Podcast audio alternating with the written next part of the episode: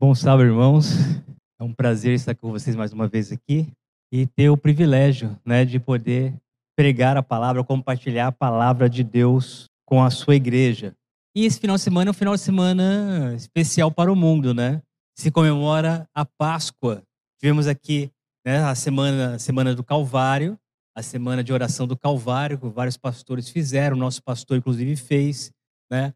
É, tivemos também feito pela Novo Tempo, ali para as pessoas poderem acompanhar aquelas igrejas que não tiveram condições de fazer em suas igrejas, não tiveram, tiveram condições de, de, de como chama, de transmitir também. E a Novo Tempo fez isso, colocou um pastor especial para poder fazer a, a semana do Calvário.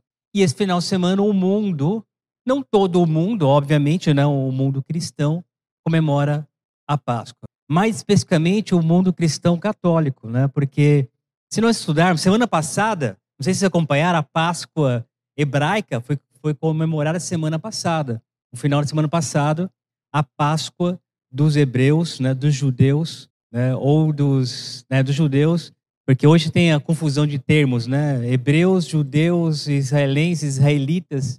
Afinal de contas, o que, que é o correto, né? Daqui a pouco eu explico, se for interessante, dar um tempinho, a gente fala sobre isso. Mas semana passada, os judeus comemoraram a sua Páscoa. E afinal de contas, e nós? Comemoramos o quê? Nós comemoramos a Páscoa? Será que o, o cristão deve comemorar a Páscoa? A Páscoa é um feriado cristão? É isso que nós vamos estudar um pouquinho hoje, irmãos. Né? É, a diferença dessas Páscoas que são estudadas. Semana passada, então, teve a Páscoa dos judeus, que está na Bíblia. A Páscoa desse final de semana, ela não está na Bíblia, não está em lugar nenhum, na verdade. Né? Porque é onde nós encontramos coelhos e chocolates e ovos na Bíblia. Que significado tem isso? Sem falar que a Páscoa é um, é um feriado móvel. E aqui nós temos um feriado fixo. Né? É, todo segundo domingo de, de abril é comemorada a Páscoa. Né? A Páscoa dos católicos, vamos dizer assim.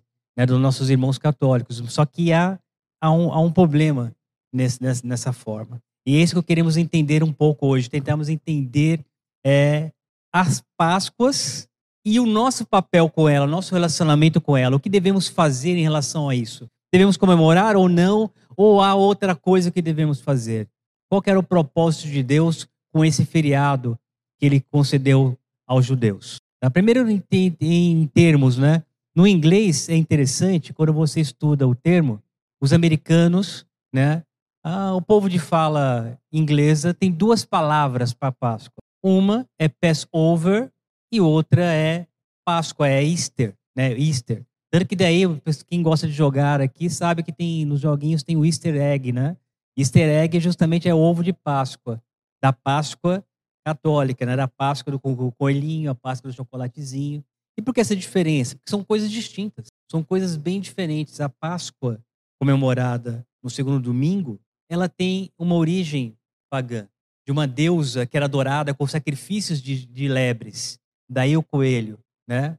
Eu só não lembro se é uma, é uma deusa de que mitologia, acho que é da mitologia nórdica, né? Porque se você perceber bem, os nomes em inglês da semana são referências a deuses nórdicos, né? Porque você tem a, a questão anglo-saxônica, então a, a, cultura nórdica é muito presente na cultura da fala inglesa.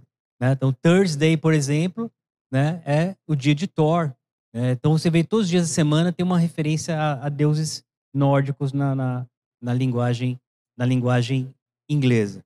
E você vê então que essa Páscoa, que é comemorada pelo mundo hoje, que é conhecida, ela tem origem pagã. Porque essa deusa era adorada no mês de abril, e aí, para variar, né, é, pessoas da, da, da religião católica ali instituíram esse, esse feriado para agradar os dois lados, os pagãos e os cristãos. Né?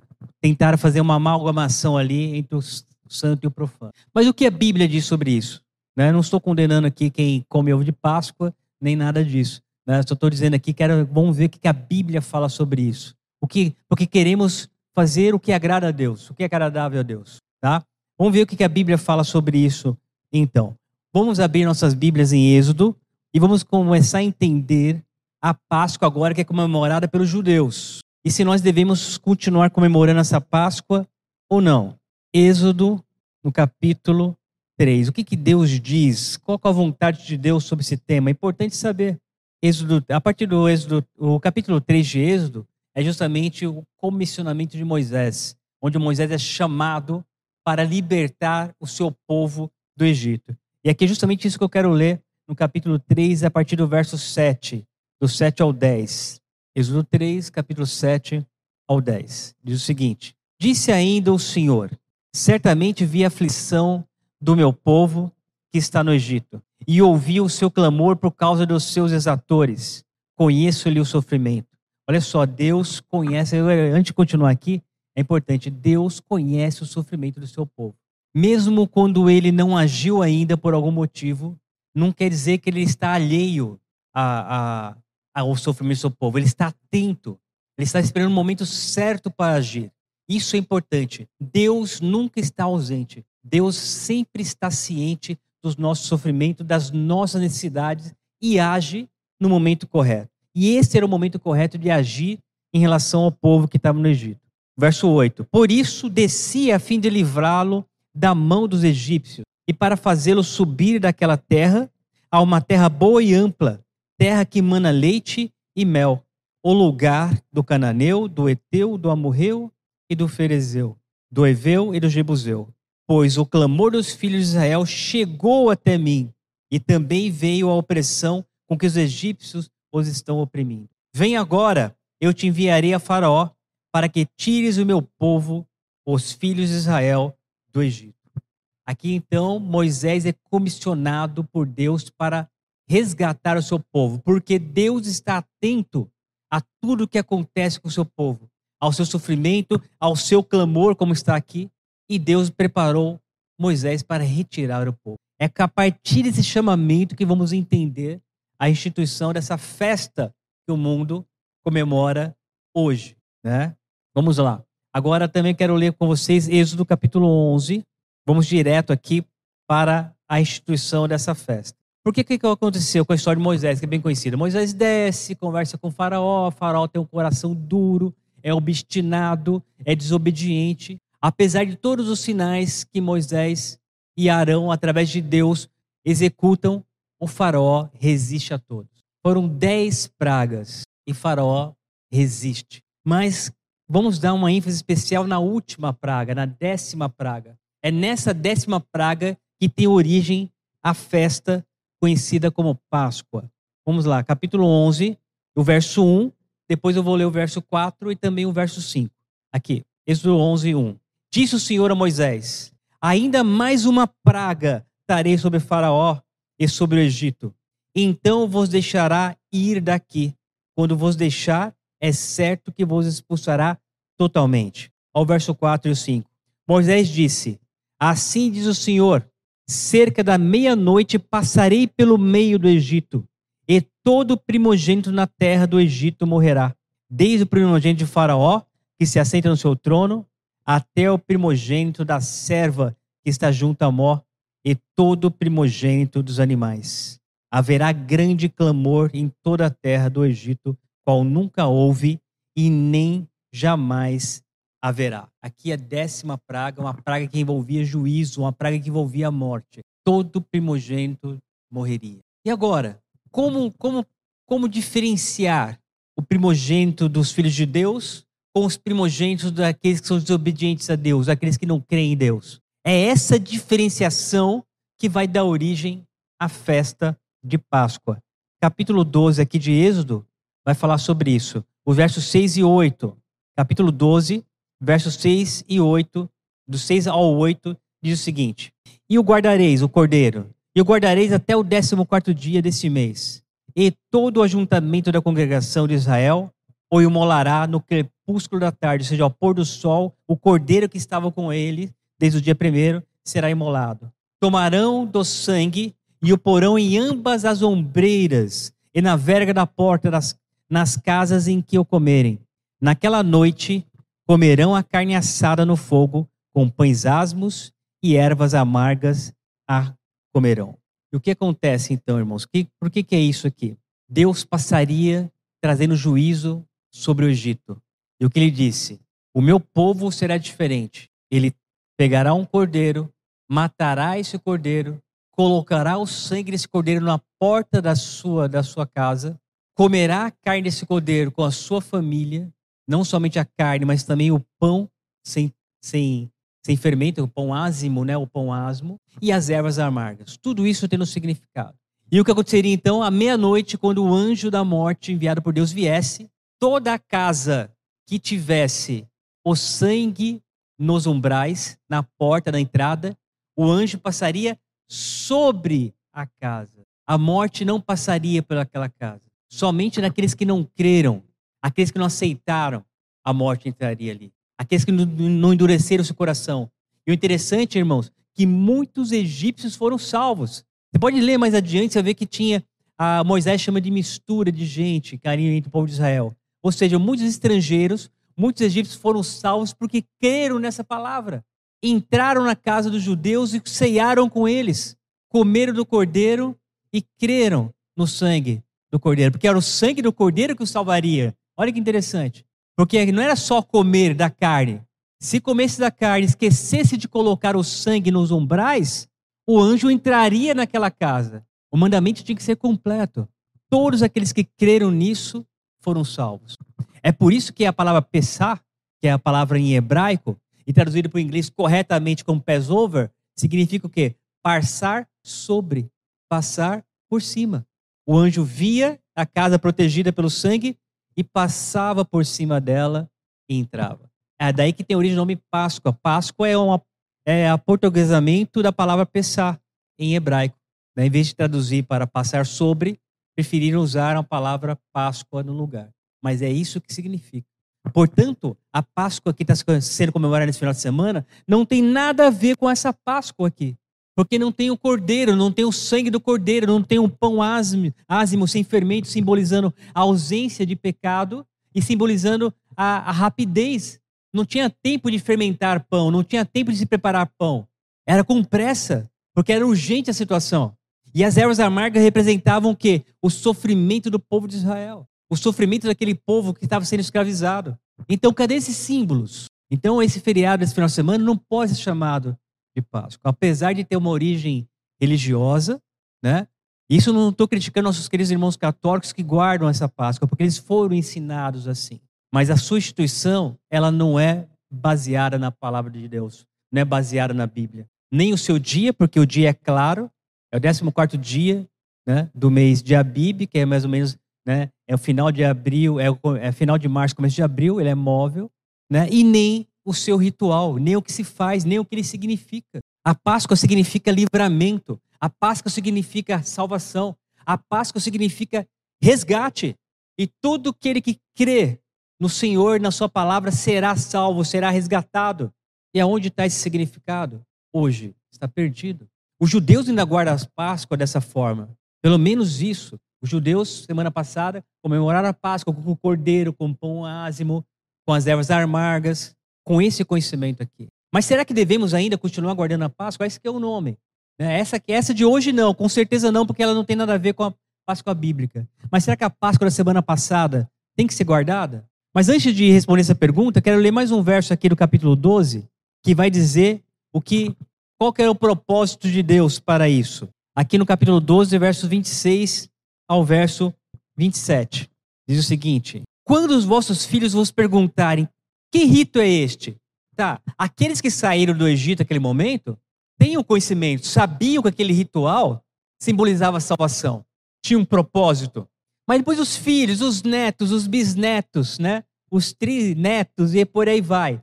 Perguntar, mas por que nós estamos fazendo isso? Por que nós comemos cordeiro, pão, pão sem fermento, essas ervas amargas aqui, né? Quem gosta de comer erva amarga aqui, irmão? Quem gosta de salada de rúcula aqui, por exemplo? A rúcula é um negócio meio amargo, né? Fica bem até em alguns, em alguns temperos, alguma coisa, mas comer só aquela rúcula ali, o negócio é ruim. Quem gosta disso? Então a criança pergunta, mas pai, por que, que eu estou comendo isso? Aí vem a resposta, no verso 26. Quando os vossos filhos. O verso 26 é a pergunta. Né? Quando os vossos filhos nos perguntarem que rito é este, respondereis: é o sacrifício da Páscoa ao Senhor, do Pessá ao Senhor, que passou por cima, aqui, olha, olha confirmando o que eu disse para vocês, que passou por cima das casas dos filhos de Israel no Egito. Quando feriu os egípcios, ele livrou as nossas casas. Então o povo se inclinou e adorou. Então, isso aqui, toda vez que Israel fazia isso, ele lembrava o quê? Da salvação no Egito. E interessante, irmãos, que Moisés, né, lá em Deuteronômio, quando ele entrega novamente a lei, quando ele reafirma a lei, ele dá mais um significado para a guarda do sábado. Porque nós pegamos em Êxodo 20 o motivo para se guardar o sábado, lembra-te de sábado, por quê? Em seis dias fez o Senhor os céus, a terra, o mar e tudo que neles há. Lembrar que Deus é Criador. Mas se nós lemos em Deuteronômio, depois, capítulo 5, ali, qual que é o motivo que Moisés dá ao repetir a lei? É porque vocês foram livrados do Egito. Então ele coloca mais uma questão. Olha, vocês devem guardar a lei de Deus, por quê? Porque, porque Deus é Criador e também Deus é Redentor. Deus é Salvador. Ele traz mais esse significado.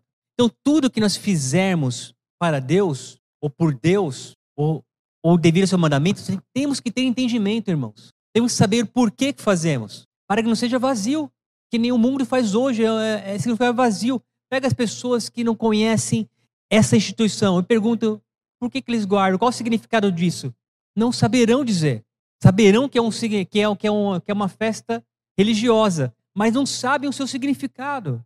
Não sabem que tem a ver com salvação, com redenção, com amor de um Deus que se preocupa, de um Deus que quer salvar. Mas ainda você não respondeu, né? Estão perguntando, mas e aí? Devemos comemorar a Páscoa? Devo comp comprar meu cordeiro lá, né? Reunir com a família, fazer todo esse ritual? Vamos ver em Coríntios, capítulo 5, 1 Coríntios, capítulo 5, temos a resposta. 1 Coríntios, capítulo 5, o verso 7, vamos ter a resposta. Porque Deus, ele, ele é um mestre, ele é um ensinador. Então, tudo que ele faz tem um propósito. Qual era o propósito da festa da Páscoa? Além do que nós já vimos. 1 Coríntios 5, 7. Lançai fora o velho fermento. Olha o fermento aqui. Para que sejais nova massa, como sois de fato, sem fermento. Pois também Cristo, nosso Cordeiro Pascal, foi imolado. Esse cordeiro que era sacrificado na Páscoa representava quem? O nosso Senhor Jesus. E esse pão que era comido sem fermento representava justamente o poder de Cristo transformando nossas vidas em nova criatura. Porque o fermento representa o quê? O pecado. Significa que Cristo tirou o pecado, pagou o preço daquele pecado que estava em nós, transformando o quê? Numa massa nova. Ou, numa linguagem mais usual nossa, numa nova criatura. Então, essa festa apontava para quem? Para Cristo. Não faz mais sentido, então, imolar cordeiros hoje. É por isso que nós não guardamos a Páscoa, mesmo a Páscoa dos judeus estando correta de acordo com como foi instituída. Só que ela era até um certo ponto, era para nos lembrar, olha, assim como hoje Moisés vos tirou da escravidão do Egito, assim como hoje Moisés está salvando vocês da, da, das mãos de Faraó, virá um que é maior que Moisés. Virá alguém que vai salvar vocês, não somente do Egito, mas de toda a escravidão do mundo. Vai salvar vocês da escravidão do pecado. Vai salvar vocês da mão de Satanás, que roubou esse mundo de Adão. Porque até a morte de Cristo na cruz, o príncipe desse mundo era Satanás. O próprio Cristo diz isto. Chama Satanás de príncipe deste mundo. E Satanás o era, porque Satanás derrotou o príncipe desse mundo, que era, que era, que era Adão. A Adão foi dado o governo desse mundo. A Adão foi dada autoridade sobre as criaturas desse mundo. Mas quando ele cai, quando ele desconfia de Deus, quando ele peca, ele transfere essa autoridade para quem? Para Satanás. E é isso que a Páscoa apontava. Virá o seu redentor, virá alguém que vai pagar o preço, que vai resgatá-los, que vai dar liberdade para vocês novamente. Esse é o significado. E é por isso que nós não praticamos mais a festa da Páscoa como está instituída lá em, em Êxodo, como está instituída em Levítico 23, porque era apontava para algo que viria no futuro, para que o povo não esquecesse, era um recurso didático de Deus. Mas quer dizer então que agora não precisamos fazer mais nada, então não precisamos mais do cordeiro, já que o cordeiro morreu. Olha que João, abre João, por favor, para vocês verem o que João faz. Fala. Porque o que acontecia na, na Páscoa, irmãos? O judeu tinha que crer que aquilo era verdadeiro. Se o judeu não cresce e não colocasse o sangue na porta, o judeu morreria. Apesar da Bíblia não ter citado aqui, pode ter sim acontecido o caso de famílias judias terem morrido por não ter atendido à vontade de Moisés. Assim como que teve famílias de egípcios que atenderam e foram salvas. Então, tem, o homem tem um papel a desempenhar. E qual é esse papel? João, capítulo 3, verso 18 fala sobre isso. João 3, 18. João 3, 18. Quem nele crê não é julgado. O que não crê já está julgado, porquanto não crê no nome do unigênito Filho de Deus. O julgamento é este: que a luz veio ao mundo e os homens amaram mais as trevas do que a luz, porque as suas obras eram más. Ou seja, qual é o nosso papel? Crer. Temos que acreditar que o Cordeiro já deu seu sangue, que o Cordeiro foi sacrificado, que a minha crença nesse Cordeiro é a minha salvação, é o meu resgate, é o pagamento da minha dívida, o pagamento da sua dívida. Então o sangue continua sendo obrigatório, irmãos, entende? O sangue continua sendo obrigatório, ou o meu ou o de Cristo. Só que o meu sangue não tem poder para me salvar. Ele pode até pagar a dívida, mas com a minha própria vida. Pago a dívida e qualquer recompensa? Nenhuma, é a morte eterna. Porém, se eu aceito o sacrifício de Cristo, se eu aceito sua morte na cruz, pelo contrário, eu tenho a minha dívida paga, eu tenho meu resgate garantido. E qual é a recompensa? A vida eterna. Olha a diferença. Olha que fantástico. Mas pergunta, mas Sérgio, não era interessante a gente continuar fazendo a Páscoa? Porque a Páscoa mantinha viva essa, essa crença nos filhos de Israel. E agora, como que nós vamos manter viva essa crença nos nossos filhos, se nós não praticamos a Páscoa? Olha como Deus é fantástico, irmãos. Ele deixou uma outra festa, uma outra instituição no lugar da Páscoa para que nós pudéssemos cumprir e fazer e ensinar nossos filhos de que não agora, não que virá o redentor para nos salvar, mas que já veio o redentor que nos salvou. Olha que fantástico. Abram Coríntios, voltem para Coríntios lá de novo. Coríntios 11. 1 Coríntios capítulo 11.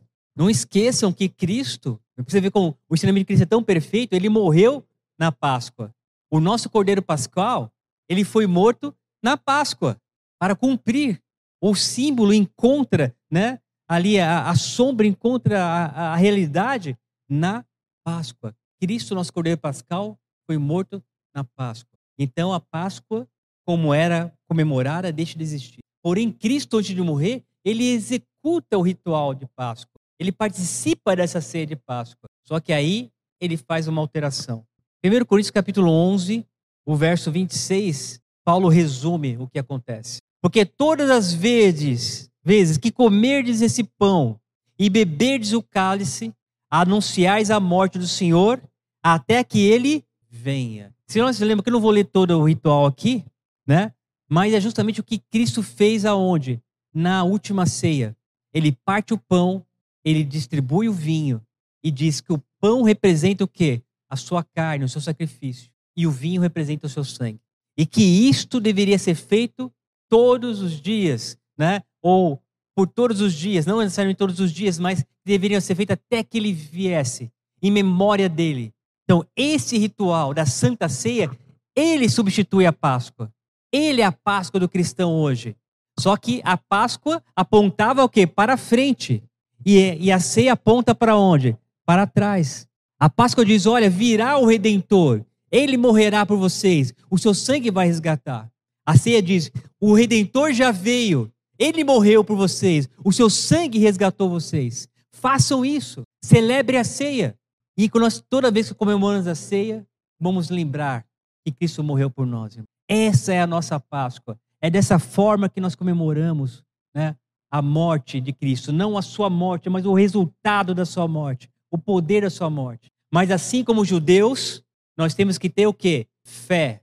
Temos que acreditar que isso ocorreu. Temos que aceitar esse sacrifício. Porque sem a fé não há salvação. Sem fé é impossível agradar a Deus. Aqueles que não creem nisso serão como aqueles que não colocaram sangue no umbral das suas portas. Quando vier o juízo, ele não passará sobre, ele entrará na casa e trará o juízo. Isso que é interessante, irmãos. Na cruz, na cruz, o, o, o aquilo que era para a nossa morte, né, a nossa condenação, ele passa sobre nós e vai para Cristo. Na cruz, tudo aquilo que era para nos atingir, todo o juízo que era para nos condenar, toda aquela angústia passa sobre nós e atinge a quem? Ao nosso Salvador.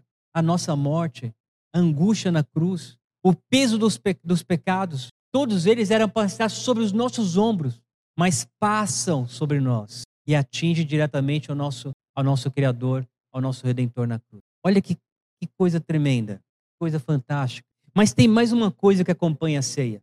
Tem mais uma coisa. Vamos para João. E vamos ver o próprio Cristo agora celebrando a ceia com os apóstolos. E nessa ceia ele deixa mais uma coisa para fazer parte dessa festa. 1 Coríntios, 1 Coríntios não, João, capítulo 13. E nós vamos ver aqui Cristo ceiando com os apóstolos. A sua última ceia ali, onde ele divide o pão, o vinho, mas antes disso ele faz uma coisa. Vamos ler a partir do verso 1. Ora, antes da festa da Páscoa, né, como eu havia dito para vocês, sabendo Jesus que era chegada a sua hora de passar deste mundo para o Pai, tendo amado os seus que estavam no mundo, amou-os até o fim.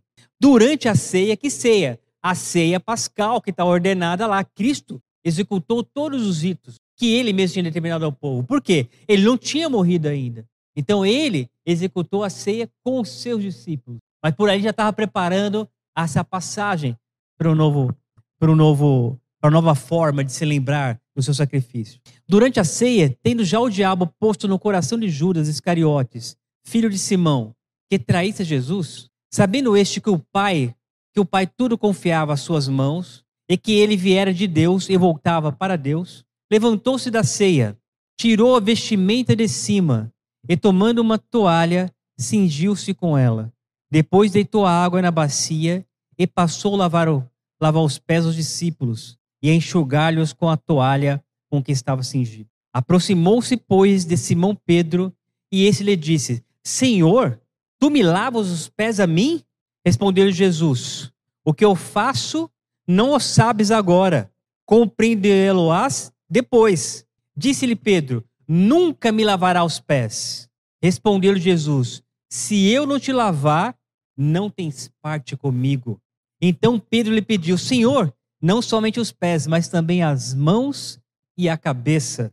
Declarou Jesus: Quem já se banhou não necessita de lavar senão os pés, quanto ao mais está todo limpo. Ora, vocês estáis limpos, mas não todos. Olha que interessante aqui.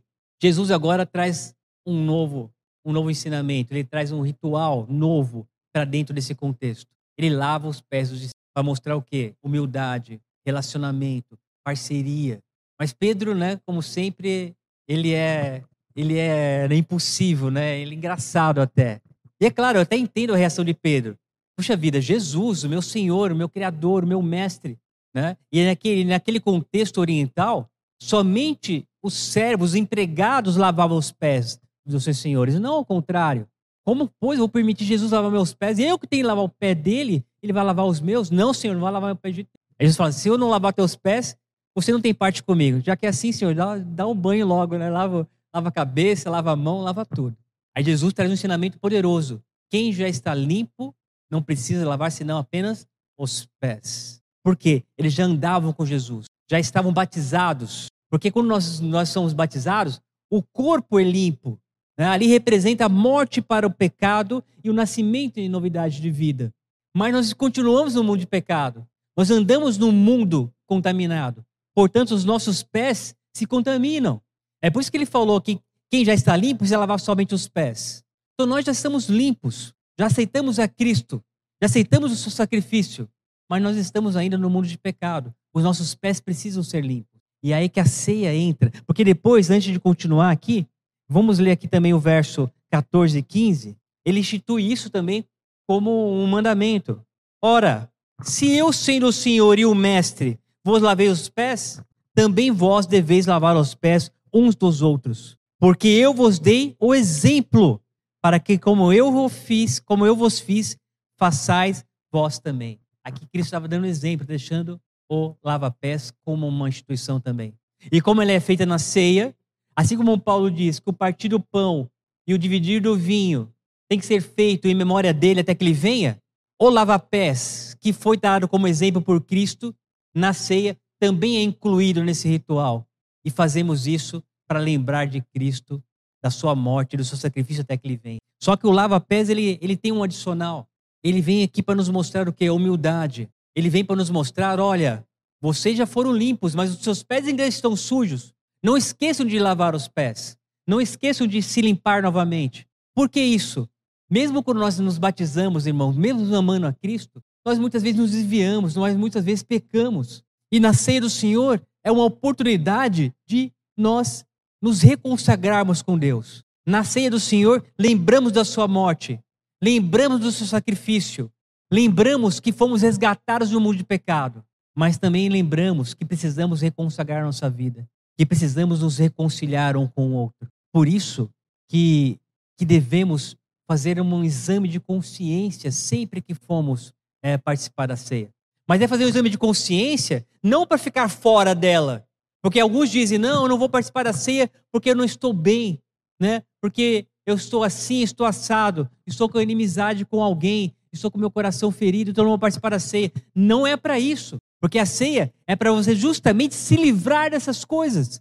Se você tem um pecado que você acha que ele te impede de participar da ceia, este é o momento de pedir perdão por esse pecado e abandonar esse pecado e se reconciliar com Deus. É isso que simboliza o lavar dos pés. Se você tem um irmão, uma irmã que está, que você com ela estão estremecidos, que estão né, com inimizade, é o momento de perdoar e de buscar perdão. E não ficar de fora da ceia. Porque lembra, ficar de fora da Páscoa era ficar de fora da salvação, era ficar de fora do resgate. Então não devemos ficar de fora da ceia, devemos ficar dentro. Ah, mas eu tenho um pecado que me impede. Se livra do pecado, pede perdão por esse pecado. Lá em 1 João diz que diz, filhinhos, não pequeis, mas se pecares, tenham advogado no céu. Deus é fiel e justo para perdoar todos os pecados e nos purificar de toda injustiça. Olha a palavra purificar aí. Nada pode nos impedir de participar disso. Irmão, pensa alguém naquela época lá, olha, Moisés, infelizmente eu não posso participar, né? Não posso comer o cordeiro porque eu estou de mal do meu vizinho. Então nem eu, nem eu, nem ele vamos comer o cordeiro já sabe o resultado, né, irmão? O, anjo ia passar por dentro da casa e levar os dois, ele e o vizinho. Então, a, a comparação é a mesma. Ah, Sérgio, né? Ah, fala o pastor, ah, Edivaldo, eu não posso participar da ceia porque eu estou com um pecado, eu não posso participar da ceia porque eu estou com inimizade. Meu irmão, se livra disso, agora é a hora. Agora é a hora. Você prefere ficar então com o seu coração rancoroso? Você, você prefere ficar, negar o seu perdão você prefere ficar com o seu pecado a se livrar dele e participar da ceia? É essa a mensagem da Páscoa, irmão. É a mensagem de resgate, é a mensagem de perdão, é a mensagem de purificação. É isso que tem que ocupar os nossos corações. É isso que nós temos que levar para o mundo, que foi levado pelos nossos pastores nessa semana. Levar o mundo a refletir no verdadeiro significado da morte do Salvador. Não fazer que nem os judeus que não creram nele ainda e estão esperando no futuro, e nem fazer com os demais que perdeu totalmente o significado. Temos que viver isso com significado, com poder. E a salvação estará em nossas casas e estará na casa daqueles em que entrarmos para pegar ao nosso Salvador. Amém? Que Deus nos abençoe. Que Deus nos dê poder para pregar essa palavra, para viver essa palavra e para nos desembaraçar de tudo aquilo que nos impede de entregar, de entregar totalmente a Deus. Vamos fazer uma oração ao nosso Deus agora. Senhor Deus, querido Pai, te damos graças ao Senhor pela tua misericórdia e pelo teu amor. Obrigado ao Senhor Deus também por tua sabedoria, Pai, pois deixaste durante os séculos o ensinamento. A tua forma de ensinar é perfeita. Basta apenas acompanharmos e seremos por ela ensinados. Muito obrigado, Pai eterno. Obrigado por estabelecer a Páscoa. Ali vimos a tua salvação do povo do Egito. Ali vimos ah, ah, com o sacrifício do cordeiro apontando para a morte do teu filho. Obrigado pelo sacrifício de Cristo na cruz, que nos resgatou, não agora apenas de uma servidão humana, mas nos resgatou da servidão do pecado. E não foi apenas por um período de tempo, mas por toda a eternidade. Todo aquele que, nele, que crê no nome do teu filho amado, que crê no sacrifício dele, será salvo e resgatado por. Obrigado, ó Pai, que possamos continuar comemorando esse fato através da ceia do Senhor que foi deixada por ti através do pão, que simboliza o teu corpo, através do sangue, que simboliza, através do vinho, que simboliza o seu, através do lava-pés, que simboliza a humildade e também a purificação dos pecados desse mundo, Senhor. Que possamos continuar sem perder o significado dessas coisas, que possamos continuar pregando e levando a verdadeira mensagem a todos aqueles que não creem ainda. Esteja conosco, que esse sábado continue sendo deleitoso para cada um de nós. É o que te pedimos e te agradecemos no nome do Senhor Jesus. Amém, Senhor.